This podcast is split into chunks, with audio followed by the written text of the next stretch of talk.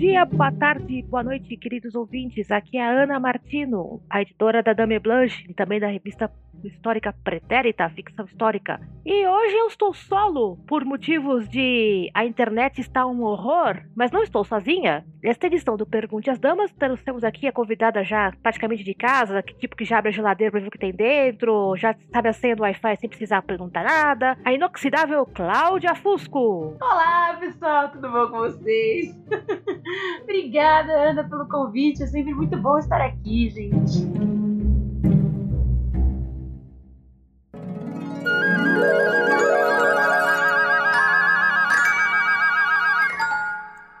Pergunte às damas.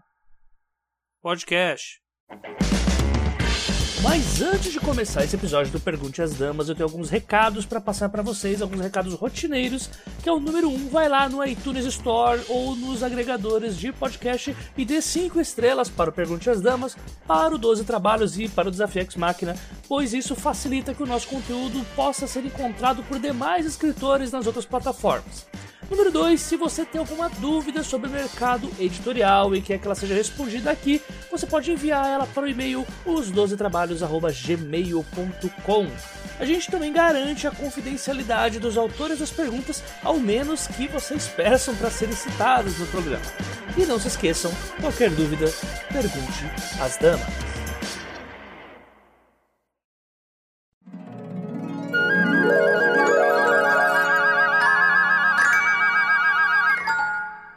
Pergunta pras damas. Dessa daí eu tô por fora.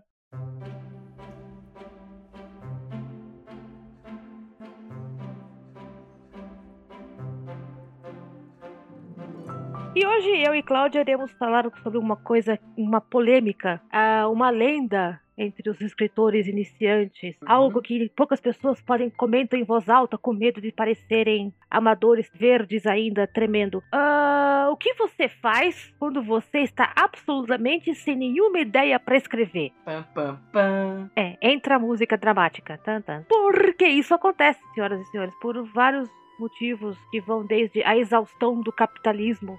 A pessoa trabalha 200 horas por dia e quando vai sentar para escrever não quer escrever mais droga nenhuma Uh, até, tipo, simplesmente não tem. Você já escreveu tudo que tinha pra escrever e tá tendo ataques de crise, de, de, jogar pela parede. Meu Deus, eu nunca mais vou conseguir escrever nada, nada interessante na vida. Ou se você é que nem eu, uh, você tem crise, você lê um livro maravilhoso, você fecha o livro e fala: Eu nunca vou conseguir escrever nada nem remotamente parecido com isso em toda a minha existência. Ah! Essa é a pior coisa. Meu Deus, como é ruim ter gosto bom, meu Deus.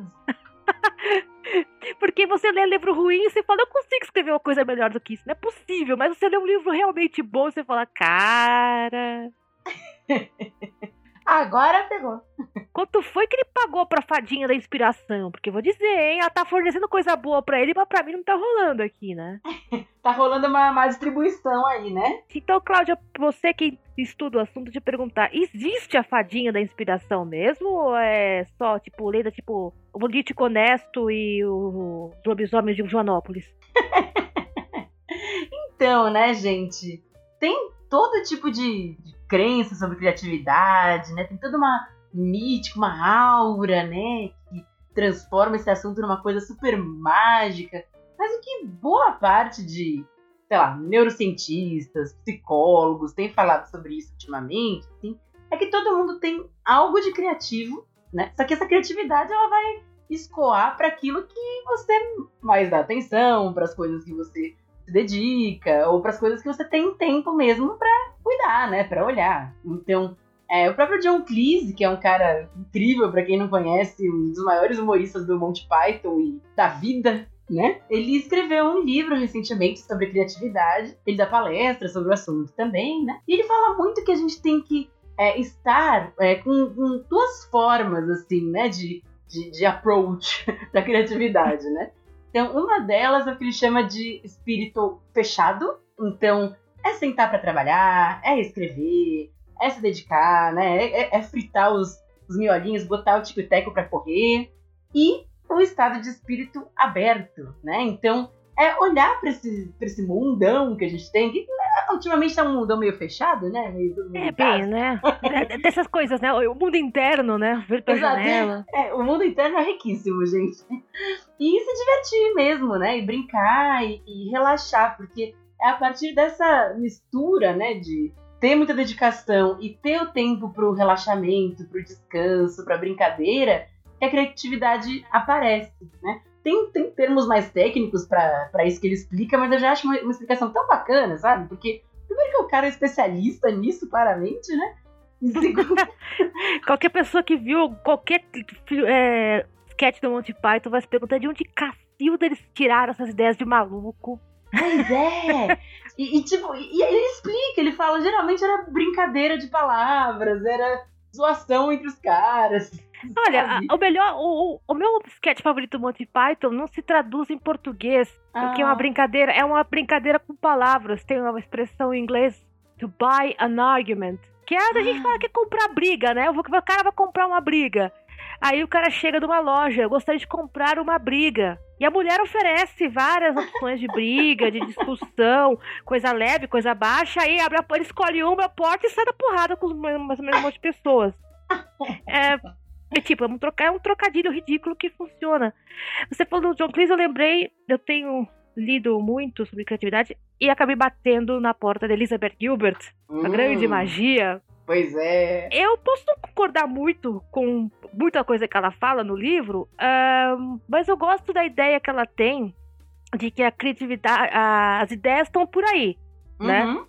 E que cabe a você sentar e acertar o seu radinho interno para ok e deve ter alguma coisa que me interesse, ainda que seja só um pouquinho.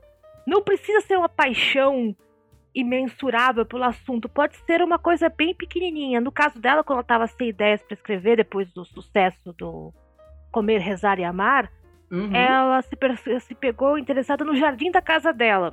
Aí ela começou a pensar em jardins, em pesquisar sobre plantas que nasciam na área dela, que pegava sol, que não pegava sol, como é que as plantas foram chegar lá, e aí disso ela foi, chegou em botânicos, e disso ela chegou em pesquisa sobre como as sementes iam de um lado para o outro, e disso saiu um livro chamado The Signature of All Things, que é sobre dois botânicos do século XVIII. Putz, demais. Então, muitas vezes a, a, as ideias surgem quando você está absolutamente exausto, sem nada para fazer, de repente, ok, e se de repente eu for pesquisar a história do clipes de papel? Uhum.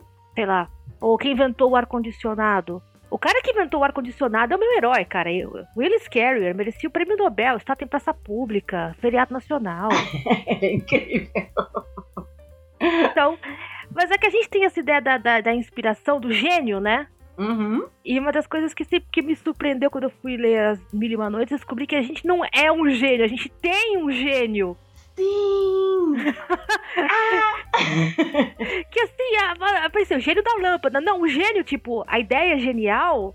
Os caras estão ao nosso redor. A gente não é que a gente é genial, a gente tem um gênio que ajuda a gente a escrever, depois vai embora, vai trabalhar, vai, vai. No meu caso, ele vai encher o saco de outra pessoa.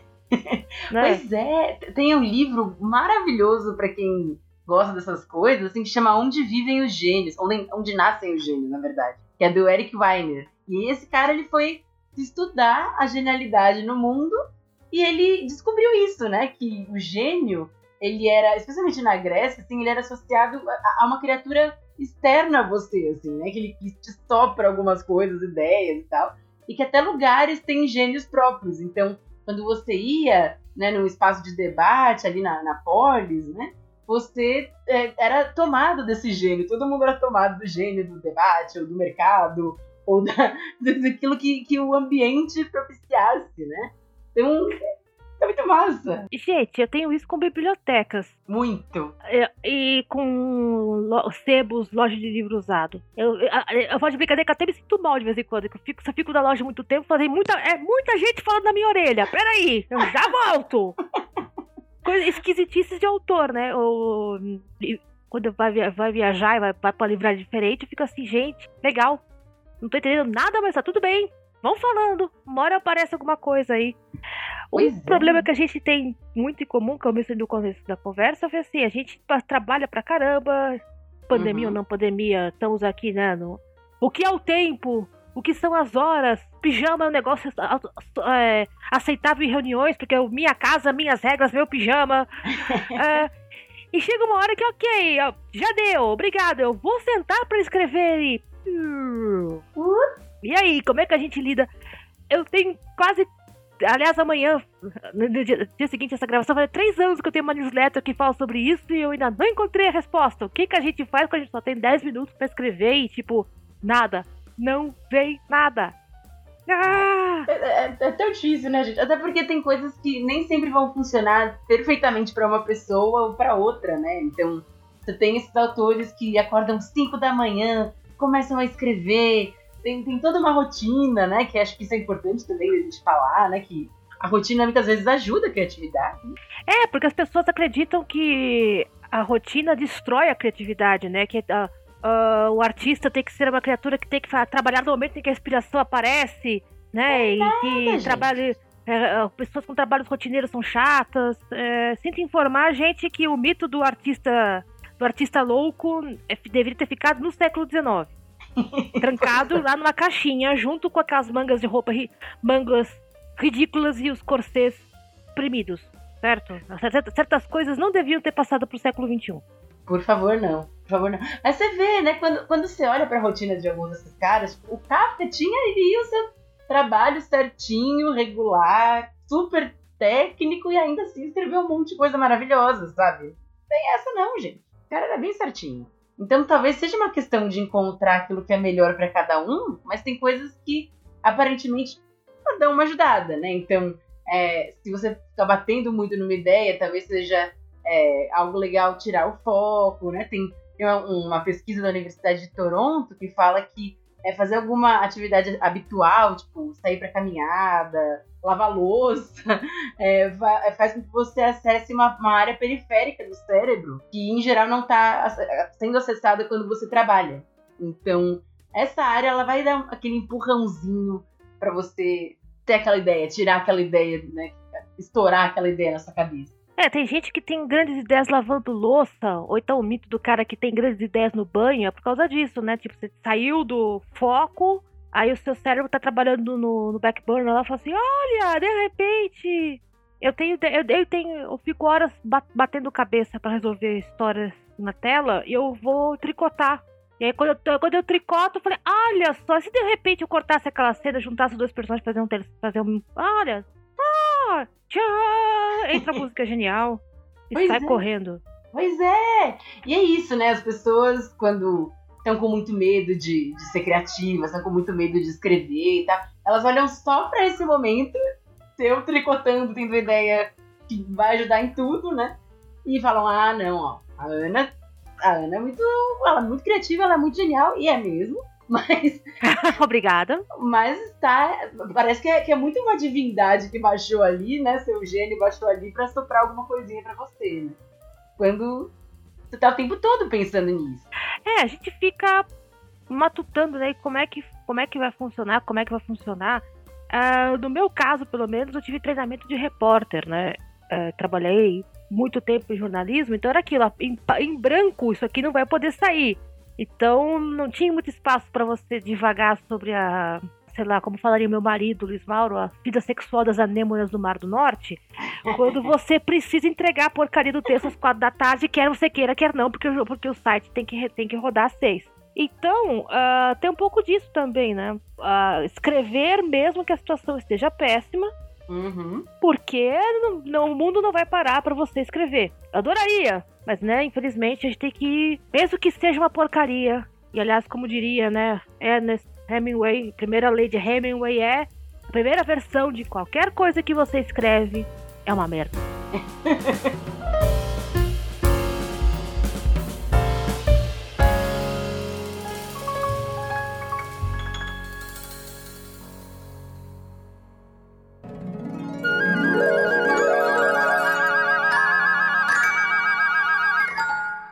Pergunta pras damas. Eu tô de folga hoje. Tô respondendo nada.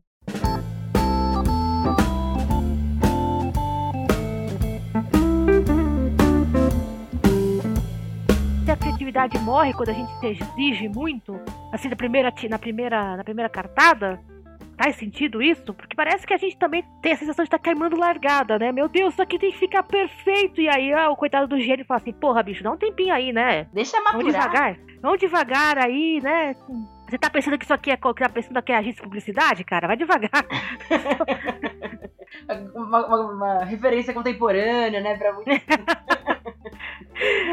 Não, cara, eu morro de medo, porque eu trabalhei com também com o pessoal que trabalhava com agência. Não, eu não trabalhei em agência publicitária, mas eu trabalhei com coisas adjacentes à agência publicitária. Meu Deus.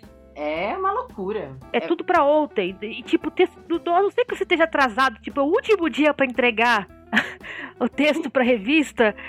Não precisa ter pressa para escrever, né? Pois é, pois é. Acho que tem, talvez já essa é muito engraçado, né? Porque tem, tem, gente, talvez, que, que vai ouvir esse programa e vai pensar: não, não me contem essas coisas. Eu não quero saber como a criatividade funciona ou como a criação funciona, porque vai estragar a parte da magia, assim.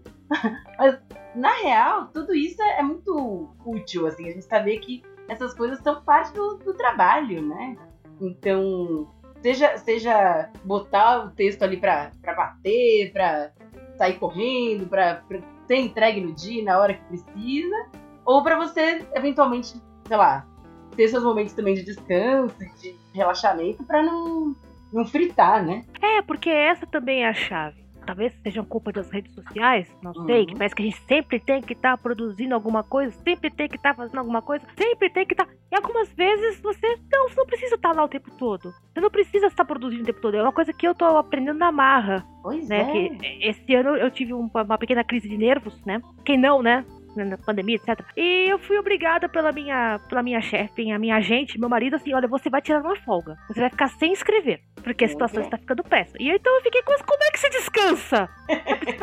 você chegou no ponto assim que eu não sei como descansa. E eu fiquei uma semana, tipo, montando legos com, com o filho, essas coisas, porque você começa a perceber que você está se repetindo também. Então você tem que estar tá aberto aí a, a, a ideias. E aí a pergunta, aberto para ideias como? Como é que a gente estimula isso? Como é que a gente arranja maneiras para estar aberto a, ao universo e aos gênios e todo o resto?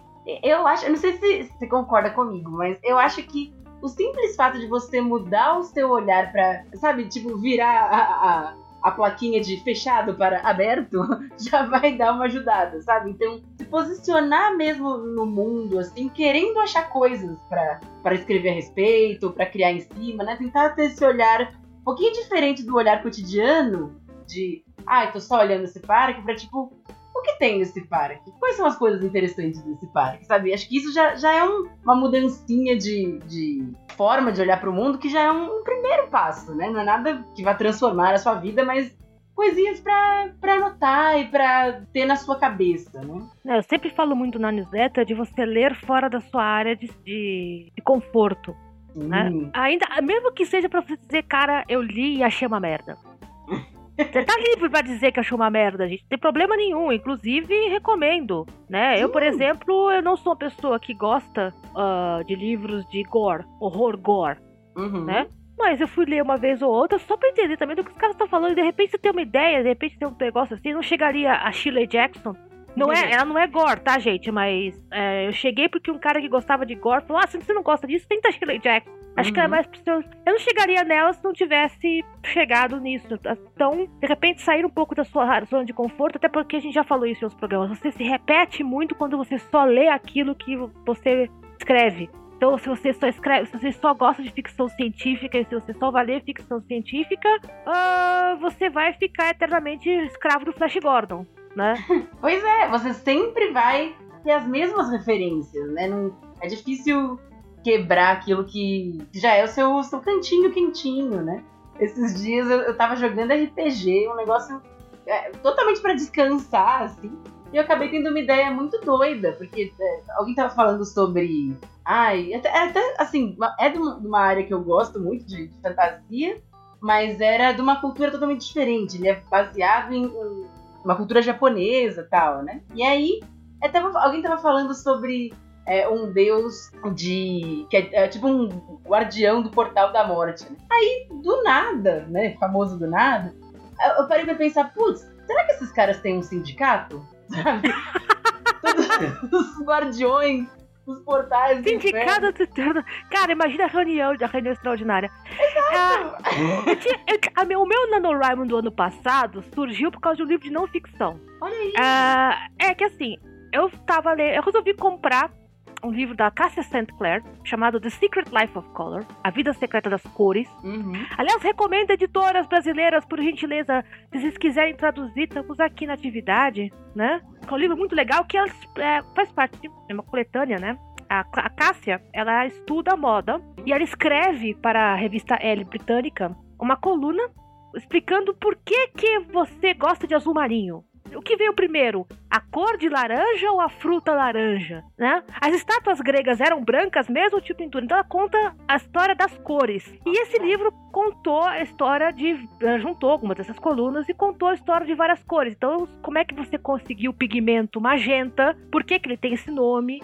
Magenta é um campo de batalha durante a guerra da Crimeia e a cor do sangue na neve. Você nunca mais olhar pra magenta do mesmo jeito. E aí disso ela contou a história dos caras que fabricavam tintas, né? A revolução que foi a tinta óleo. E de repente tive uma ideia, gente, eu posso. Já imaginou a vida de, de um cara que cria cores, tipo tubos de tinta? E se de repente o tubo de tinta é mágico e dá um problema? E aí eu misturei os pré-rafalitas no meio, porque eu sou dessas, e acabei com uma história, né? você... Que eu Exato. Tipo, bom, né? Cara, como é que eu nunca iria imaginar que eu escrevo uma história com coloristas, que é o nome do cara que faz a tinta. Pois né? é. E isso é muito legal, é algo que você também reforça muito na sua newsletter, né? Que é olhar pelo olhar de outras pessoas que têm trabalhos muito interessantes também. Ser escritor é muito legal, mas é- é- o mais legal de ser escritor é você ter outras vidas, né, gente? Se colocar no lugar do Exato. colorista mágico, né? Ah, gente, eu ainda quero ler, eu, eu pro- eu propus na newsletter a história de um cara que é despachante do- durante o dia e costureiro para drag queens durante a noite. Alguém vai escrever essa história, não sou eu, passei pra frente, quem sabe o gênio de alguém pega. Você já imaginou, cara? Ah, Né? E esse já imaginou é que é um negócio legal. Pra você aí que está ouvindo e já suando frio, porque vocês estão falando, tipo, eu nunca vou conseguir sair desse buraco em que eu estou. Tem uns exercícios pra você, já pensou? Que coisa? Daqui tem, aqui tem serviço? E Né? Ô, Cláudia, que ideias que você tem pra, pra brincar com a imaginação quando você tá nessa situação, tipo, eu nunca mais vou escrever nada que preste na minha vida? Ah, eu gosto muito de brincar com coisas que não combinam. Inclusive, tem um, um pesquisador, eu vou até procurar o nome dele aqui, que ele fala sobre a criatividade ela ser combinatória também. Então, pegar duas coisas que parece que não tem nada a ver e tentar achar um vínculo entre elas. Isso também é um, é um hábito de jornalista, inclusive ser jornalista ajuda nessas horas, né, gente? Porque é, tinha um super interessante impressa, nem sei se eles ainda têm essa, esse quadro, esse, esse espacinho na revista, eles juntavam duas coisas que tinham nomes parecidos, mas que não tinham absolutamente nada a ver a princípio. Eles tinham até eles tinham até seis passos pra, pra juntar uma coisa na outra. E ao sutiã, alguma Ex- coisa assim. Exatamente, exatamente. E sempre juntava, gente. Sempre juntava. É, é muito legal, é muito legal, assim, é muito incrível. Então, isso costuma ser, ser bacana, assim, pra mim. Por exemplo, eu tô muito numa fase. Eu não sei exatamente porquê, acho que é porque é uma coisa que eu consumo, mas tentar reinventar coisas do, do mundo, é, coisas, sei lá, do mundo antigo, assim, no YouTube. Então, putz, se Hefesto fosse um youtuber, como ele seria? Ele seria um cara que, que conserta coisas na tela, né? Assim, de, de canal de reparação, sabe? De, de- Oi, tudo bom? Hoje aqui, no, hoje aqui na oficina do Efesto, a gente vai tentar consertar esta lira. Observa como ela tá meio torta. gente, super. Pois é, sem, sem mostrar cara, né? Como esses caras sempre fazem. Então, o, o Hefesto não era lá tão, tão bonitão, né? Mas é, é isso, assim, é tentar brincar com coisas que aparentemente não tem nada a ver e ver se elas acham um caminho pra sair, sabe? Essa é uma brincadeira, por exemplo. Olha, uma que eu gosto é, é fazer a brincadeira com, com a sua playlist.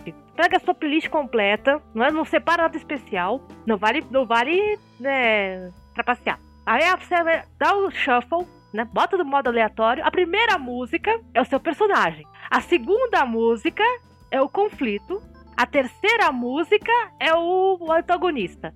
E se disso saiu, sei lá, Spice Girls com Chitãozinho Chororó e orquestra de, de Viena, orquestra de Viena tocando Dvorak, te vira. Se Vira! A brincadeira é essa. Tipo, mistura a, as coisas mais absurdas possíveis para desentalar a cabeça. Ou então pega, tenta escrever uma história que se que associe todas as músicas de um mesmo álbum. Ah, isso é demais. Isso é, não é só para musicais da Broadway. Eu acho que dá para super funciona. Por exemplo, um que eu tava ouvindo outro dia é Entradas e Bandeiras da Rita Lee, a banda Tutti Frutti. Uhum. E tipo, é um álbum curto, acho que tem oito faixas. E dá pra. Ok, se você sentar e pegar da primeira música, que é corista de rock, a C de cor, e descendo de música em música, até que você consiga achar um, um fio condutor, escrever uma história curta, vai ser feliz, eu acho que funciona. Nossa, sim! Ou então pegar. É, mesmo, além, além da música, assim, né? Pegar é, é, pinturas que não tem nada a ver uma com a outra e juntar e tentar contar uma história com elas. É, capas de livros, assim, sabe? Você procurar algumas que parecem conversar e, e reinventar. Tem, tem aquela coisa também de procurar a origem dos objetos diários e pensando numa história sobre eles. Eu falei do clipe de papel, Uhum. porque o clipe de papel foi o símbolo da resistência norueguesa durante a Segunda Guerra. Inclusive, existe uma estátua de 20 metros de um clipe de papel gigante. Procura no, procure aí no Google, gente, história do clipe gigante. Vocês vão se emocionar. Então, por exemplo, ah, eu falei do Will Scarrer, que é o meu, né, o meu, meu herói nacional, inventor do ar-condicionado. Mas eu fico pensando, por exemplo, tá bem, que foi o maluco que inventou a fita crepe. É, De onde é que surgiu a ideia de inventar a fita crepe? O post-it eu sei o que, que é. Uma vez eu pesquisei a história do post-it, na verdade o cara tava tentando inventar uma cola, Uhum. só que a desgraçada da cola não colava droga nenhuma. E ele testava no bloquinho de papel de algum amigo dele precisava anotar alguma coisa, anotou no bloquinho e colou na parede. Olha! Isso aqui a gente consegue vender.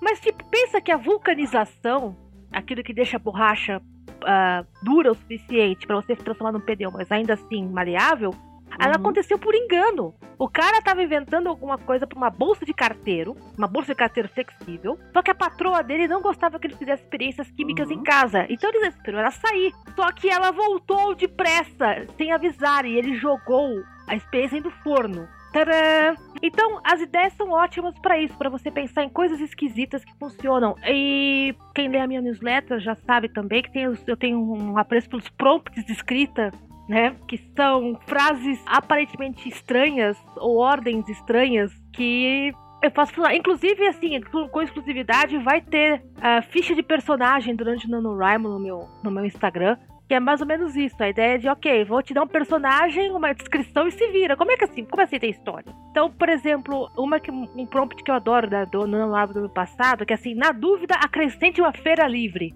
É, coloque o vendedor ambulante na história. Ah, em caso de emergência, sempre tem espaço para um Fusca. Não importa se é um drama, uma comédia, um épico no século XI. Na, do, enfia um Fusca. O que acontece se você enfiar um Fusca na história.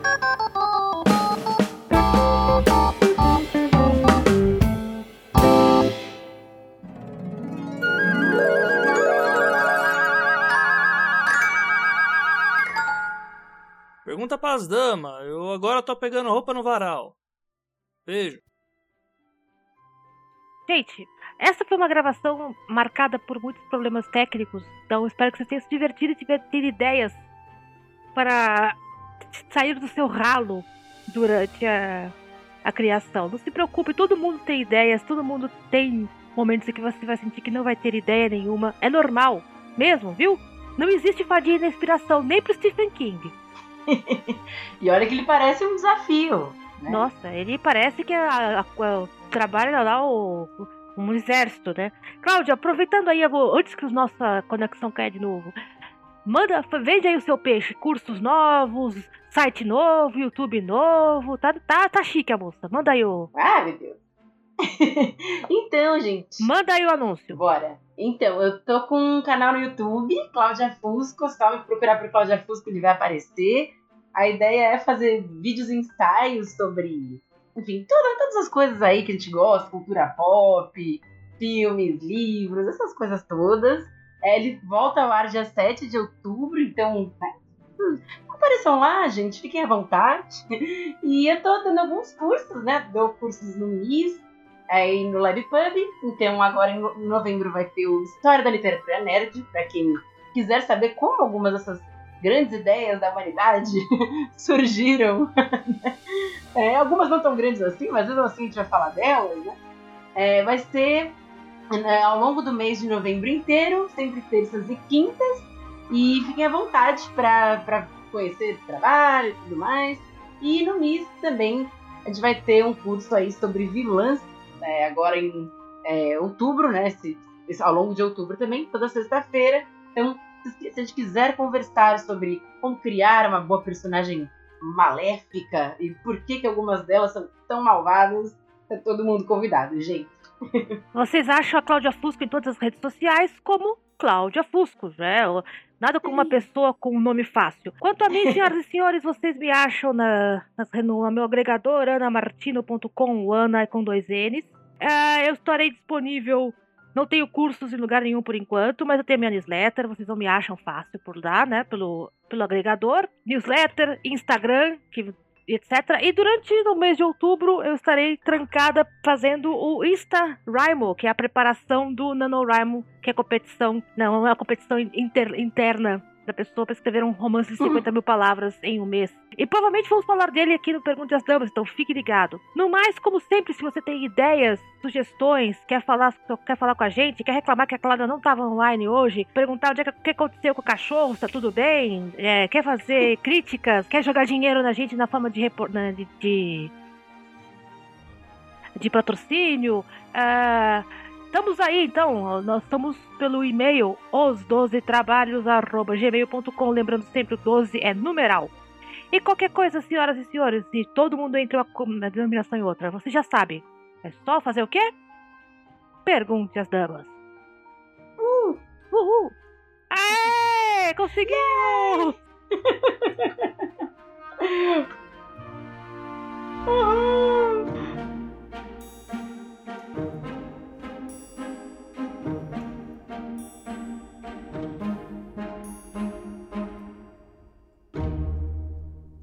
Aí, gostaram do episódio? Se você quiser, é possível ajudar o Pergunte às Damas a continuar no ar. Tudo isso a partir do padrim.com.br barra 12 trabalhos. E a partir da categoria bronze, você contará com episódios exclusivos do Pergunte às Damas. Sempre lembrando que é você quem faz a pauta deste podcast, enviando suas perguntas para os12trabalhos.gmail.com. O 12 é número. Obrigado por ter ouvido até aqui e até a próxima.